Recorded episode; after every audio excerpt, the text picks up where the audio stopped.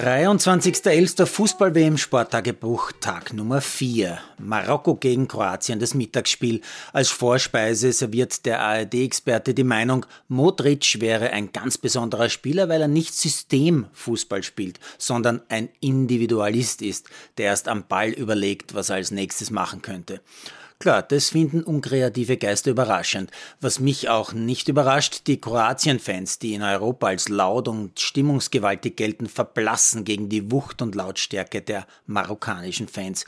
Ich kann es vorwegnehmen, das Match endet 0-0. Kein Heuler, für Marokko sicher ein gewonnener Punkt, vor allem gewonnen durch Goali Bono, der unter anderem gegen Modric einiges super hält. Dann Deutschland gegen Japan. Deutschland mit dem Selbstvertrauen, das ein Deutscher grundsätzlich hat, gegen Japan mit der Unterwürfigkeit, die die Japaner grundsätzlich zu haben scheinen. Dabei macht Japan das erste Tor. Toller Konter in Minute 8, leider knapp abseits. Deutschland wird erstmals in Minute 28 wirklich gefährlich. Nach einer halben Stunde ein Elfer, ja, den einfach nur die Deutschen bekommen können. David Raum rutscht im Strafraum bei der Ballannahme aus, fällt, der Goalie liegt vor ihm, weil er auch fällt, springt zuerst wieder auf, um an den Ball noch dran zu kommen, der noch frei liegt. Daraufhin springt der Deutsche auch auf und der Goalie fällt über ihn quasi drüber und drückt ihn natürlich zu Boden. Das kannst du nicht erfinden, so einen Elfer für Deutschland. Egal, 1-0 zur Pause, auch weil Japan danach auch noch eine Riesenkopfballchance verhaut. Nach dem Wechsel schießen die Deutschen mehrfach aus guten Positionen weit übers Tor, Japan ist weiter ängstlich. Dann Günduan an die Stange und dann entwickelt sich eine Art Fußballwunder. Japan gleicht aus, weil Neuer einen scharfen Schuss aus sehr linker Position in die Mitte abwehrt, wo ein Japaner steht und abstaubt. 1-1. Und kurz vor dem Ende spielen die Japaner noch einen Konter. Der Schuss geht aus etwa vier Meter rechts neben dem Tor zwischen der Schulter von Neuer und der Stange ins Tor. Japan in Ekstase, der deutsche Systemfußball fassungslos. Ja, worüber wird man nach dem Match sprechen?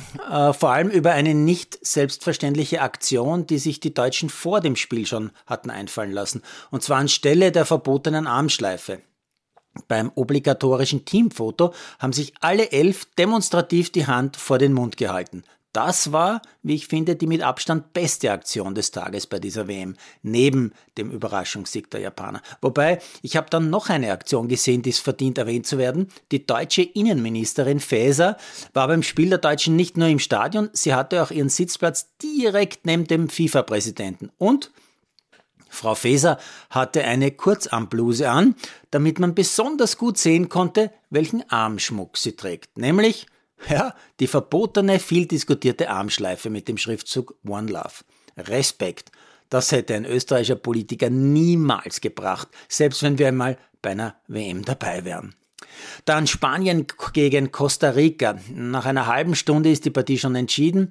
Auch wenn ich meine Lieblingsfußballnation nicht als Weltmeister getippt habe, ist mir ihr gepflegter technischer Fußball einfach der liebste. Und so freue ich mich nach einer halben Stunde schon über ein 3 zu 0, das mit einem unglaublichen 7 zu 0 schlussendlich endet. Deshalb mag ich den spanischen Fußball so. Nach Produktion dieses Sporttagebuchs gebe ich mir natürlich auch noch Belgien gegen Kanada. Und äh, noch der Hinweis jetzt auf die Donnerstagpaarungen, die da lauten, Schweiz gegen Kamerun könnte zum Mittag um 11 ein echter Leckerbissen werden. Dann zum Kaffee Uruguay gegen Korea. Ich mag die Urus, gebe ich zu. Und dann Portugal gegen Ghana. Auch eine feine Paarung um 17 Uhr. Und am Abend dann noch Brasil gegen Serbien. Ja, da halte ich zu Brasilien.